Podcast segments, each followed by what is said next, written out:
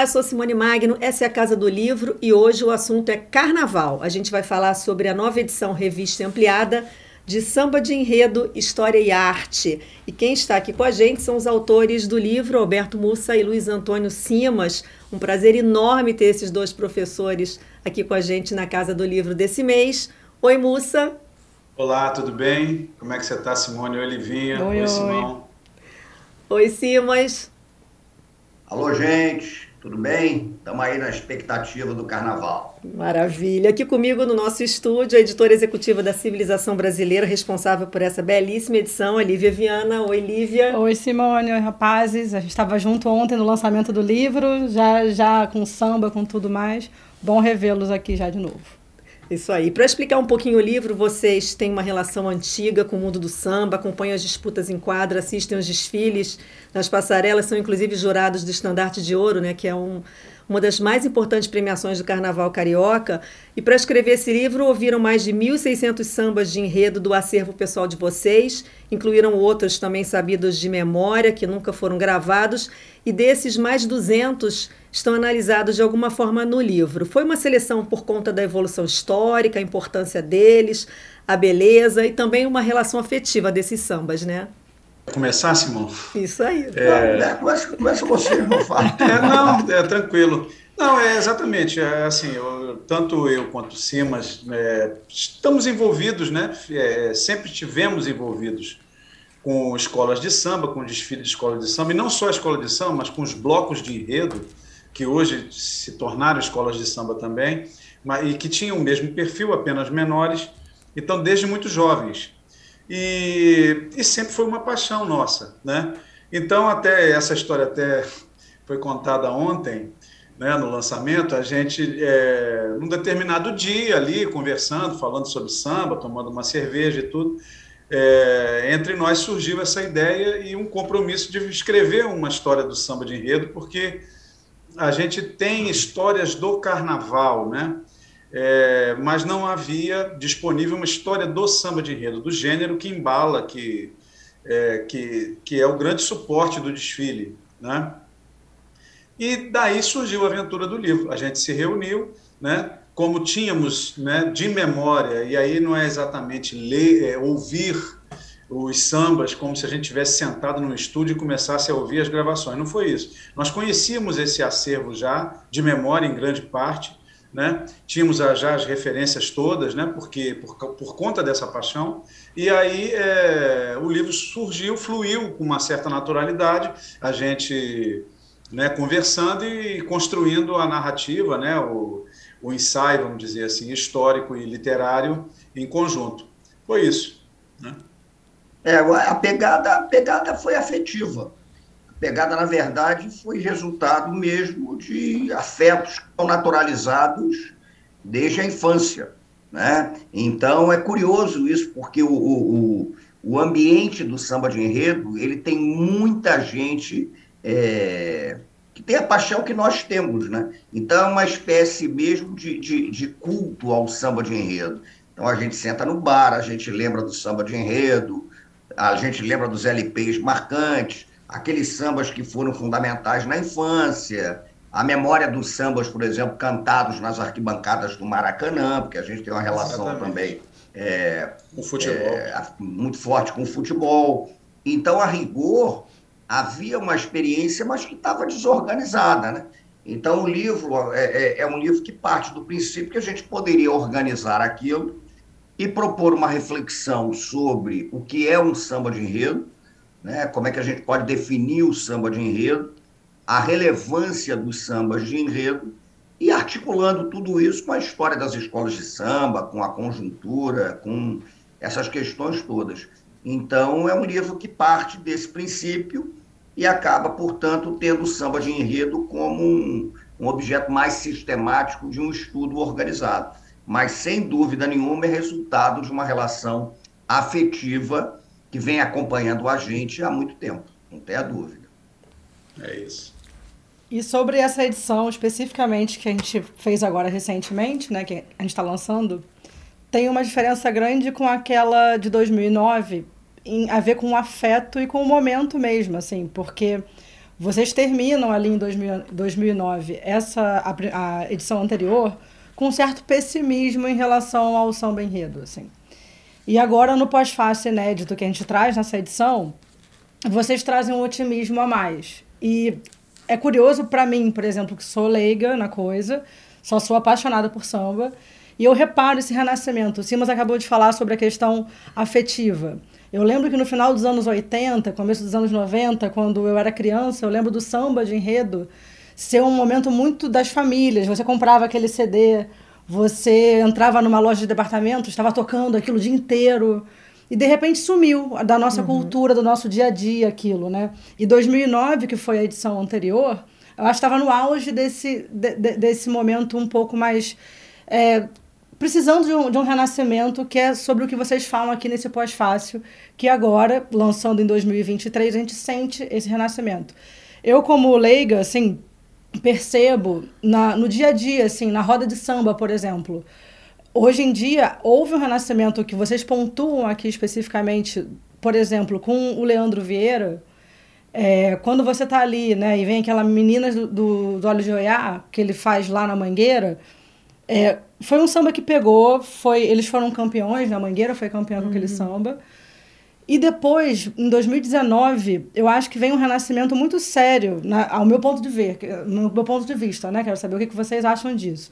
É, eu, do lado de cá, eu reparo que essa vitória da Mangueira com o samba que foi o. Pra, como é? História de, de Ninar Gente Grande. Foi o História de Ninar Gente Grande. Que foi um samba campeão na Avenida e ele foi um samba campeão fora da avenida também, porque eu frequento muito roda de samba e é difícil uma roda de samba hoje em dia que não toque esse samba. Uhum. Que você não tá ali, até em movimentos sociais, em, em virou um grito de guerra político Sim. também. Sim. Mas é difícil a roda de samba que acabe sem tocar esse samba. E há muito tempo que o samba enredo não entrava no dia a dia, assim, das pessoas ouvindo em casa, como esse samba que a gente está falando aqui aconteceu.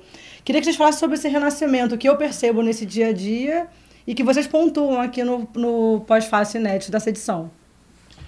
Olha, eu assim, é, eu queria até fazer uma ponderação assim. Eu acho que são duas, você abordou, né, é, dois fenômenos distintos assim.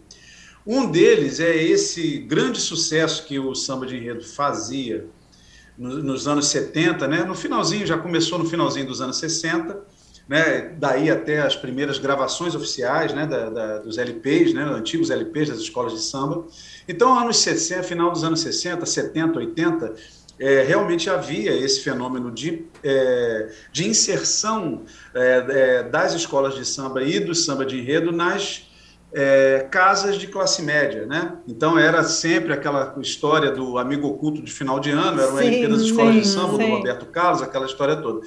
Só que é, é, eu acho que o desinteresse é, comercial, se houver, é, que isso que, que, ocorreu depois desse período, não tem uma relação direta com a questão que nós apontamos no livro é, da, da, do pessimismo, né? que, que esse pessimismo que é, com que nós terminamos o primeiro volume, a primeira edição de 2009.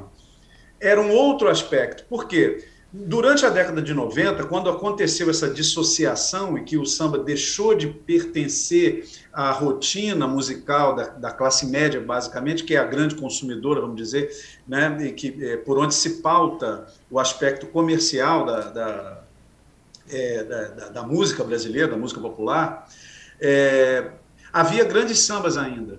Nós, nós tínhamos exemplos assim, de, temos exemplos, e citamos no, no livro, de, de, de, obras extremamente ricas, criativas, e, e é, que, que, persistiram além do, desse período. O que aconteceu foi, é, talvez, e o Simas talvez fale é, disso até com mais é, propriedade, o que aconteceu foi uma mudança no perfil dos enredos, né? Da, da, da, das agremiações, né, das escolas de samba, e que, e que, produ, e que provocou uma, é, digamos assim, uma simplificação, né, uma homogeneidade na composição de samba que estava nos preocupando. Agora, são, são diferentes. Com o, essa nova ressurgência né, do samba é uma ressurgência na sua, nas suas características poéticas, no seu enriquecimento e na diversidade, compositores que trazem novas soluções. É isso que vem acontecendo nesses últimos anos e que a gente fez esse apanhado é, no final aí né, né, né, né é, da primeira edição, nesse período entre a primeira edição e a segunda que está sendo lançada agora. Agora, eu não sei se é, o samba de enredo recuperou a sua entrada, e eu suspeito que não, é, na vida da classe média. Eu acho que esse fenômeno é um outro fenômeno, que é um fenômeno cultural mais grave é, de um Brasil que está se dissociando das suas. É, de si próprio, né? de um uhum, certo Brasil uhum. que se dissocia do Brasil, que é um fenômeno que é, é permanente na história brasileira, que pode ter tido um, um, um, momento assim ilusório nos anos 70 e 80, mas que se reafirma agora. É uma outra questão, né? Queria que o Simas eh, pode até ver se complementar esse raciocínio aí. É, eu acho que, na verdade, o que, que acontece? Na década de 90, virada para ano, os anos 2000, é, as escolas de samba mergulharam muito na onda dos enredos patrocinados. Né? Isso. Então, foi uma fase muito complicada do ponto de vista dos enredos.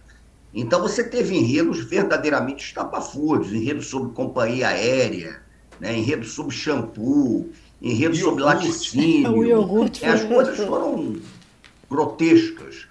E é evidente que isso eu acho que gerou duas coisas. Por mais que o dinheiro estivesse entrando, porque essas marcas patrocinavam escolas de samba e tal, então a grana estava entrando, é, isso interferiu na qualidade do, de uma boa parte dos sambas, porque, vamos e venhamos, é complicado você fazer um samba sobre lactobacilo. Né? Como é que vai meter um lactobacilo num samba? É, a gente teve samba com lactobacilo na época do Império Otomano. Você imagina a maluquice que é isso? E, ao mesmo tempo, também as escolas de samba foram se fechando numa bolha. Então, a, a, aquele fenômeno das escolas de samba ligadas ao Rio de Janeiro de uma forma coletivamente mais intensa, é, ele foi se perdendo né? a elitização do sambódromo, os desfiles inacessíveis para uma parcela considerável da população que amava o carnaval, enfim, há uma série de condicionantes. E isso foi muito grave. Agora, eu acho que a partir de 2012, por aí, é, o samba de enredo ganhou um fôlego novo. 2012, inclusive, temos dois sambas muito interessantes do ponto de vista formal, né? O Madureira sobe o Pelô da Portela e o Angola, no Nido de Vila Isabel. Isabel. Então, a partir daí, começou a existir uma, uma variação maior né, dos sambas de enredo, uma riqueza maior, e também começou a melhorar a qualidade dos enredos, né? porque é um paradoxo. Quando o dinheiro começou a sumir, o patrocínio não ficou tão fácil, as escolas de samba começaram a fazer enredos mais consistentes. E os enredos mais consistentes acabaram gerando também sambas interessantes. Né? E esse samba da Mangueira, que você citou, ele de 2019, ele foi um samba que extrapolou a avenida. Eu acho que ainda não é aquilo que era. Uhum. Né? Aquela coisa de você ter o samba de enredo como um fenômeno realmente da cidade do Rio de Janeiro, sobretudo no auge da popularidade das escolas de samba, que foi a década de 70 e uma parte da década de 80. Ali era o auge. Né? Agora, eu acho que o gênero ganha um fôlego novo, né? Acho que nós estamos num momento aí em que os enredos eles têm melhorado em relação ao que eram antes. Agora, o grande desafio que as escolas de samba têm é furar essa bolha. Né? Então, eventualmente, um samba da Mangueira furou essa bolha, isso é bom, Agora, a questão é, é isso se transformar numa prática comum, cotidiana. Uhum. Porque se a cada 10 anos um samba fura essa bolha e tal, é, é bom, é ótimo, é positivo, mas não é o ideal, né? Eu acho que o grande desafio, e o samba de enredo, só para concluir, ele está diretamente vinculado à cultura das escolas de samba. Então, se as escolas de samba vão bem, o samba de enredo vai bem. Se o samba de enredo vai bem, é porque as escolas de samba vão bem, né? A grande tarefa das escolas de samba é a da reconstrução de um sentido comunitário que seja mais vinculado realmente ao cotidiano da cidade do Rio de Janeiro, né? Porque a cidade vivenciava as escolas de samba de uma maneira muito intensa. e isso, de certa maneira, se perdeu um pouco. Acho que muito por conta do que o Beto Bussa falou, é, é o próprio Brasil, né? são dilemas que o Brasil enfrenta é, nos anos mais recentes. Mas vamos ver, de qualquer maneira, o samba de enredo está aí, ele é dinâmico, já decretaram a morte do samba de enredo várias vezes, a morte das escolas de samba já foi decretada algumas vezes, a morte do carnaval já foi decretada desde o século XVII, né? tem gente que da, na época do intrudo decretava o fim do carnaval, e o carnaval está aí, os sambas de enredo estão aí. Né?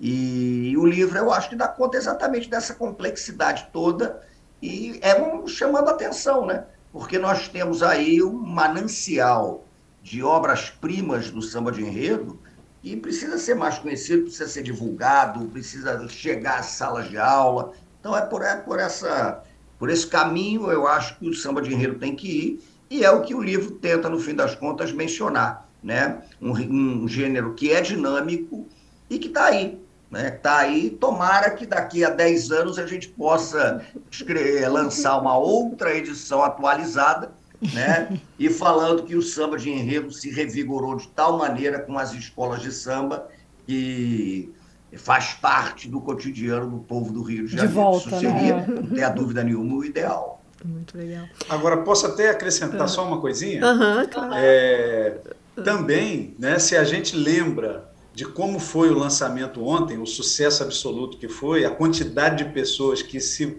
que, que, que compareceram, que entraram naquela fila enorme e que participaram da roda de samba de enredo que foi feita. Então, a gente vê que existe uma pulsação muito grande e que há um interesse imenso, que muitas pessoas se aproximavam da gente no autógrafo e diziam que tinham interesse, que querem fazer um estudo, querem fazer uma tese, ou, é, é, ou seja, a gente não está também, né, é, e nunca estivemos dizendo que é, houve uma, uma, o fim do interesse pelo, pelo gênero.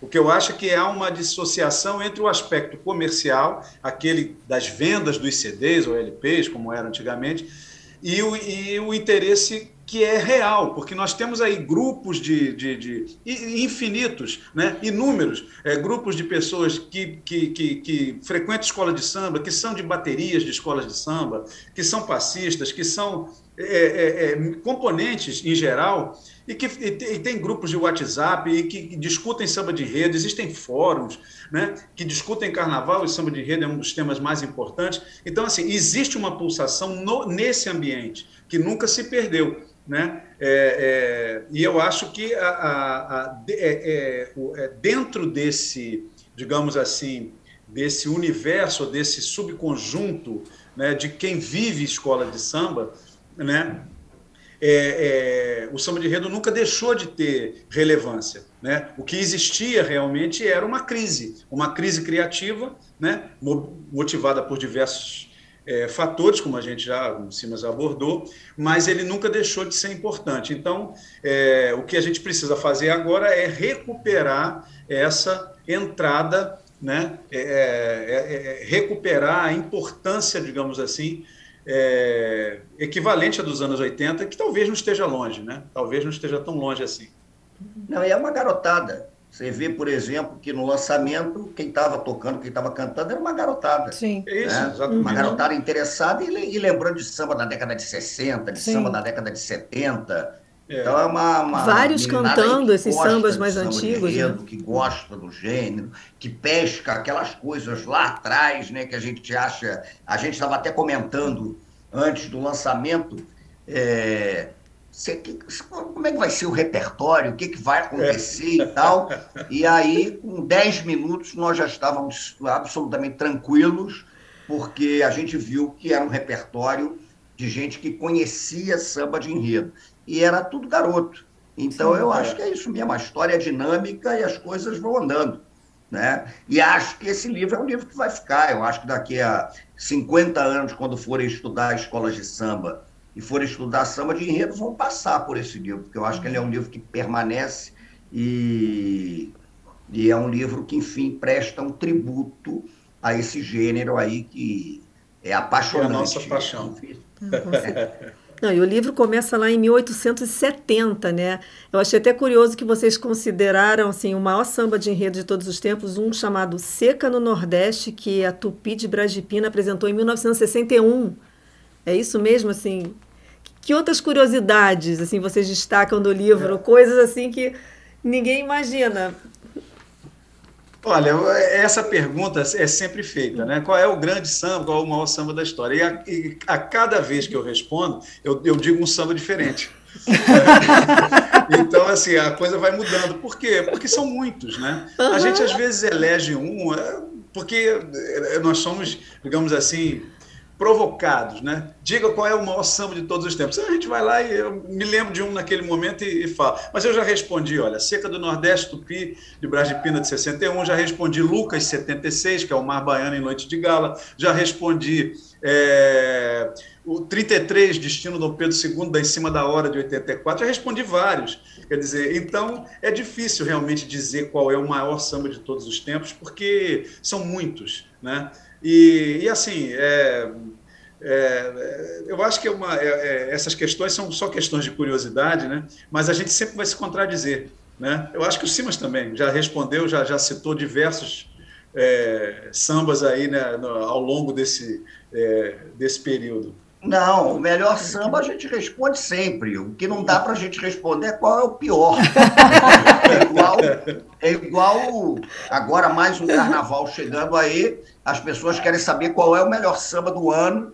É, qual é o melhor samba do ano? E aí eu digo uma coisa que é básica. O samba de enredo, quem define o destino dele é a bateria, é, é a avenida, gente. A avenida que vai dizer se o samba é bom ou ruim. Né? Eu já vi grandes sambas quando você escutava em casa, era uma maravilha. Na final, na quadra da escola, é uma coisa excepcional. Aí chega na avenida, o negócio não funciona. Né? Acontece alguma coisa ali que a gente não sabe efetivamente o que é que dá errado. Mas às vezes tem um samba que você acha meio mequetrefe, você não dá muita bola para ele e tal. A escola pisa na avenida, tem um encaixe ali porque o samba de enredo é um gênero para a gente escutar em casa, é um gênero para a gente escutar na rua, é um gênero para escutar numa roda de samba, mas ele é um gênero para, isso é fundamental, não pode esquecer, sustentar um desfile em cortejo de uma escola de samba. Uhum. Por isso é que ele tem algumas particularidades. Você não pode pegar um samba determinado e achar que a escola de samba vai desfilar com ele. Vou dar um exemplo concreto aqui. Eu vou falar mal aqui de um samba de enredo, mas já que é para falar mal, eu vou falar de samba de enredo da minha escola, o Império Serrano, para os outros não ficarem né, achando. Mas o Império Serrano, por exemplo, cometeu numa certa ocasião um deslize. O Império tem muito mais acertos que deslize em samba de enredo. Que foi pegar um samba maravilhoso do Gonzaguinha. Sim o que é o que é, uhum. e transformar no samba de enredo. E o resultado foi um cataclisma na avenida. Porque o samba de enredo é um gênero moldado para o canto em coral de 3.500 pessoas que estão se deslocando. Então a escola vai cantar se movimentando, fazendo uma coreografia. O samba de enredo ele tem que ter, né? Um discurso poético que facilite o canto. O samba de enredo precisa ter o tempo da respiração, né? a escola precisa respirar. Então, o samba de enredo tem fraseados que são muito peculiares dele, tem essas diferenças. Por isso, quando perguntam o melhor e o pior samba, a gente fala, claro, mas o samba de enredo, ele é um gênero, é uma obra em progresso que começa a ser feita no momento em que os compositores se reúnem né, para ter a ideia do samba, e ela só é concluída quando o último componente da escola cruza a avenida. Porque esse é o mistério do samba de enredo, né? Você está fazendo uma obra de risco, que é aquilo ali vai ser colocado à prova na avenida. Então, existem grandes sambas de enredo que eu escuto até hoje e que na avenida não funcionaram como a gente imaginava. E alguns sambas de enredo que ninguém dava pelota por eles, mas acontece alguma coisa no desfile, é um encaixe ali com bateria, com público, com o componente, que faz com que o samba de enredo tenha um desempenho extraordinário. Tanto que o julgamento do samba de enredo, só para concluir, ele não é um julgamento feito a partir da gravação.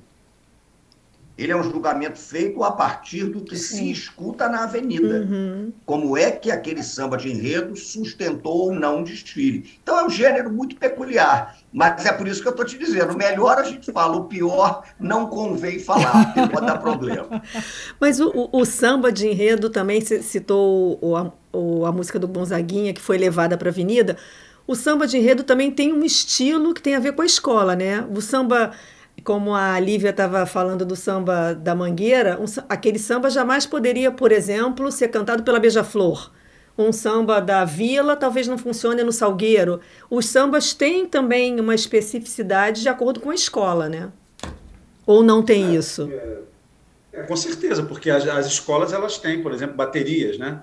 Que é o que vai basicamente embalar o, o samba de enredo e o canto dos componentes e essas baterias têm características peculiares, né? A escola tem características que ela de personalidade, né? Então é, é, costuma se dizer, por exemplo, é, o Salgueiro é uma escola que desfila pesadamente, é, característica que a Beija-Flor, por exemplo, seguiu, né? E hoje em dia também tem.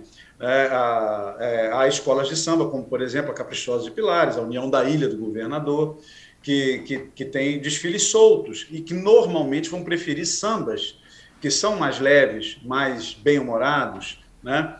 É, é, eu, por exemplo, há um caso muito interessante é, de, de um samba que foi composto para o Salgueiro em 1983 por um compositor que era um compositor característico, tipo histórico da União da Ilha do Governador, né, que é o Traços e Troças. Né? Então, no desfile de 83, o Salgueiro desfilou com um, um, um, samba que tinha a cara da União da Ilha. Né? E não era um samba é, nitidamente que você reconhecia como um samba é, tradicional do Salgueiro. Então, essas coisas. Agora, é, é, é claro que há pequenas. É, é, há possibilidade de sambas que talvez se encaixem, poderiam se encaixar, em tese, né, em mais de uma escola.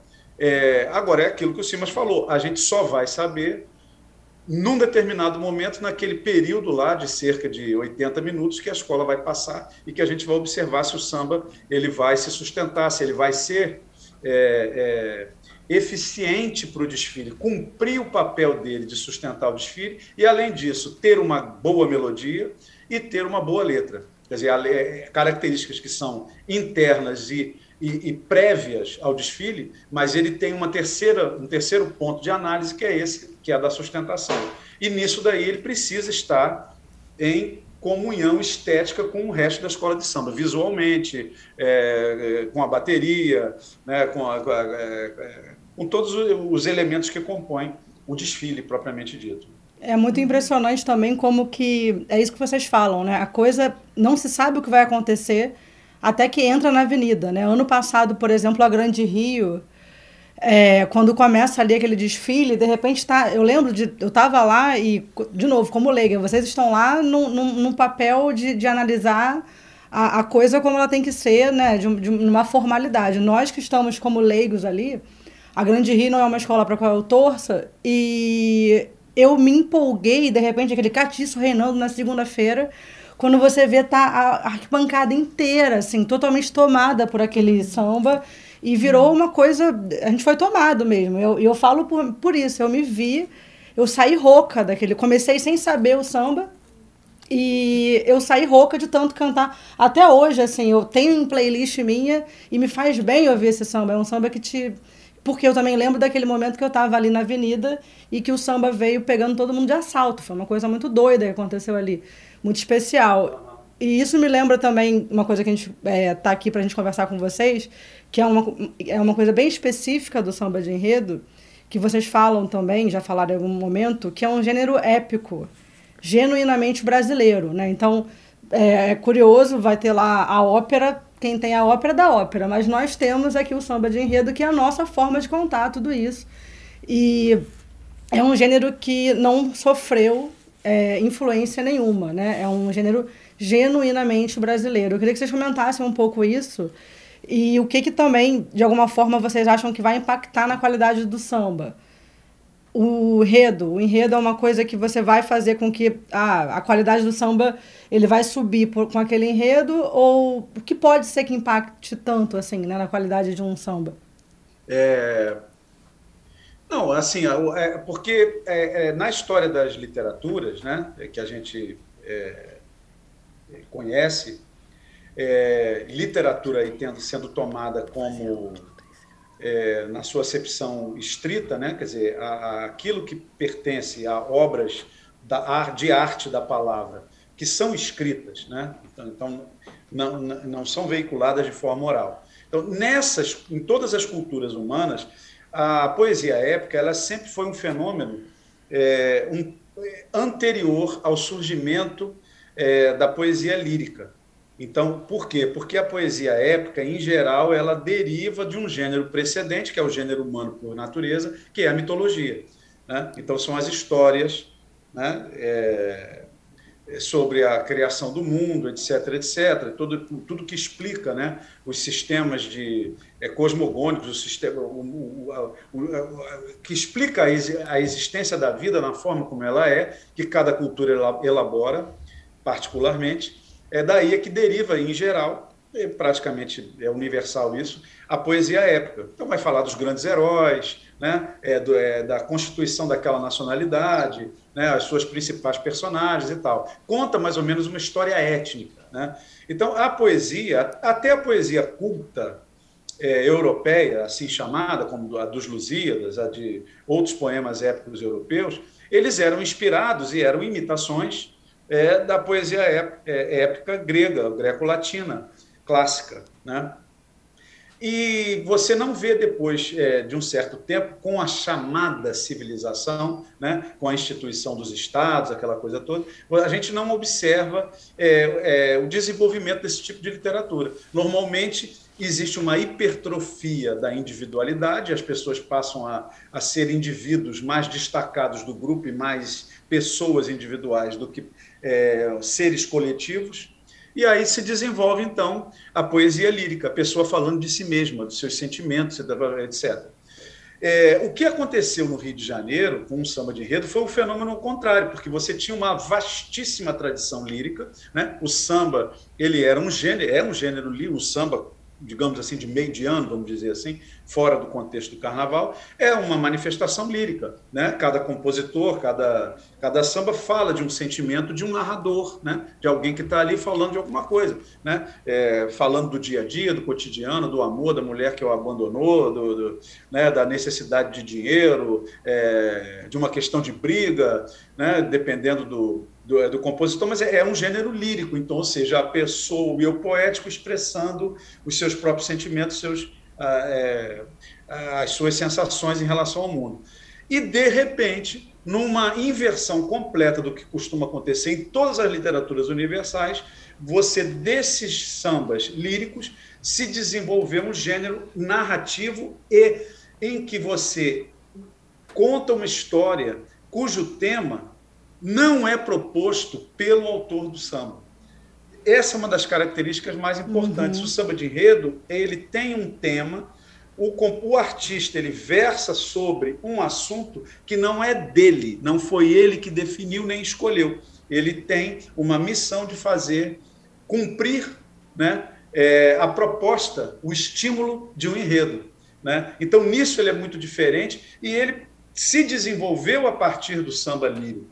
Então, se tornou um gênero e, e portanto, ele não pode ter sofrido nenhum tipo de, de, de, de, influência. E como não sofreu nenhum desses compositores, o Silas de Oliveira, que é o grande criador do gênero, é quem deu as feições que nós conhecemos até hoje, ele certamente não conhecia a tradição épica grega, uhum. né? É, a ponto de querer imitar. Agora, a gente vê convergências né, no surgimento desse gênero que, que o Silas moldou, é quase que como uma intuitivamente ele reproduz uma série de coisas como a abertura, né? Ele ele tem todas as características do gênero épico que ele desenvolveu do zero.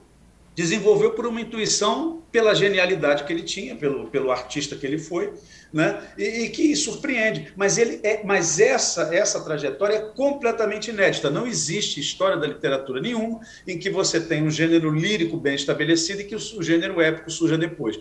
O épico é sempre anterior, ele é sempre precede as manifestações individuais. Então, nisso daí, o samba de rede e o Rio de Janeiro né, é, se tornaram é, é, é como é que se diz, uma grande exceção. E por isso mesmo merecem também estudo. Esse fenômeno, por exemplo, até hoje a gente precisaria de muito mais tempo para investigar e saber como ele foi possível, né? É, como foi possível, porque também a, a poesia épica não é um fenômeno das sociedades urbanizadas. Ela normalmente ela remete a uma era mais tribal, vamos dizer assim. Então isso daí é uma coisa muito diferente, muito espetacular e que a gente tem que, tá, que, que prestar atenção e valorizar, né? Não, e impressiona, só para corroborar inteiramente com o que o, como você está dizendo, porque quando você pega, por exemplo, uma poesia épica, você vai pegar um Homero, você vai pegar um Virgílio, né? você vai pegar os modernos que se inspiraram nesses caras como Camões, e aí você pensa, né, as armas e os barões assinalados, que dá horizontal praia. Então você tem uma abertura que prepara a história que você vai contar, né? Então você está preparando aquilo na poesia épica. Quando você vai pegar um samba de enredo, por exemplo, só para ilustrar com o samba de enredo, os cinco bailes da história do Rio, em 65, né, do Império Serrano, Silas de Oliveira, Bacalhau, Dona Ivone Lara, o início você parece que está lendo o Virgílio, que é o Carnaval doce ilusão, né? Carnaval doce ilusão, dê-me um pouco de magia, de perfume, fantasia e também de sedução. Quero sentir nas asas do infinito a minha imaginação eu e meu amigo Orfeu, sedentos de orgia e desvario, cantaremos em sonho os cinco bailes da história do Rio. Pronto, o tema foi apresentado. E aí a história começa a ser narrada. Então você prepara, né? Cantaremos em sonho os cinco bailes da história do Rio. Tem muito disso. E, vou, e quero fazer uma observação. Tem muita coisa a ser estudada, porque a gente tem que lembrar também que para que um samba de enredo chegue na avenida, diversas obras ficaram pelo meio do caminho. Hoje você tem o fenômeno que algumas escolas encomendam o samba, mas as disputas de samba de enredo, algumas disputas, elas eram disputas feitas com 30 sambas, sambas que concorriam, né? É, então, o que tem de coisa perdida, que precisa ainda ser pesquisada, investigada, é um campo muito aberto. Uhum. Né? Porque você imagine isso, você tem o Salgueiro, um dos sambas mais famosos do Salgueiro é o Peguei um Ita no Norte. Mas a turma que, que conhece melhor samba de enredo é unânime em dizer que o Salgueiro tinha um samba melhor, que perdeu na disputa. É. Né? É, e que é um samba muito lembrado. A Imperatriz, no ano 2000, descobrimento do Brasil, um samba derrotado que é uma obra-prima então, o samba de enredo apresenta um manancial é, para ser estudado que é muito impactante. Né? E tudo isso que o Mussa colocou, tudo isso que a gente coloca, é, também apresenta um outro aspecto que eu acho muito relevante nesse livro. É, porque esse livro ele pode ter um caráter didático pedagógico. Porque o samba de enredo ele tem que transcender a avenida. O samba de enredo é um instrumento pedagógico que pode estar perfeitamente sala de aula, né? tem que ser debatido conta certas narrativas a respeito da história do Brasil, dos nossos personagens, dos nossos dilemas. Então, tudo isso faz do gênero um gênero extremamente rico, um gênero extremamente sofisticado. E eu estou dizendo, esse livro, que se dedica especificamente ao samba de enredo, é um passo, né? Eu entendo esse livro muito mais como um disparador de questões que, ao longo dos anos, podem ser aprofundadas por muita gente mas o objetivo, a rigor, é isso: é chamar a atenção para esse perfil precioso que o samba de enredo tem. É isso. É isso. Então, a gente tem muita coisa para falar, mas a gente também vai aguardar outro livro agora, né? Porque, pelo visto, tem a coisa ainda para vocês escreverem, né? Outro livro, outra edição, daqui a uns anos, a gente entendendo para que rumo, em que rumo fomos. Não, daqui a 10 anos. A gente vê para que Mas rumo aí no lançamento a gente toma só água mineral com gás, tranquilo, sem Isso, é isso, é isso. Gente, um grande prazer ter vocês aqui para falar de carnaval, falar de samba enredo. Agora vamos para vamos a avenida, né? É vamos pro carnaval, vamos, vamos lá então. Vamos pro carnaval. Isso aí, gente. Obrigada. O programa fica por aqui. Obrigada, gente. Até a próxima. Até a próxima. Beijo. Bom carnaval. Beijo. O programa fica por aqui. Eu sou Simone Magno, sempre trazendo as novidades do Grupo Editorial Record para você. Beijo grande e até mês que vem.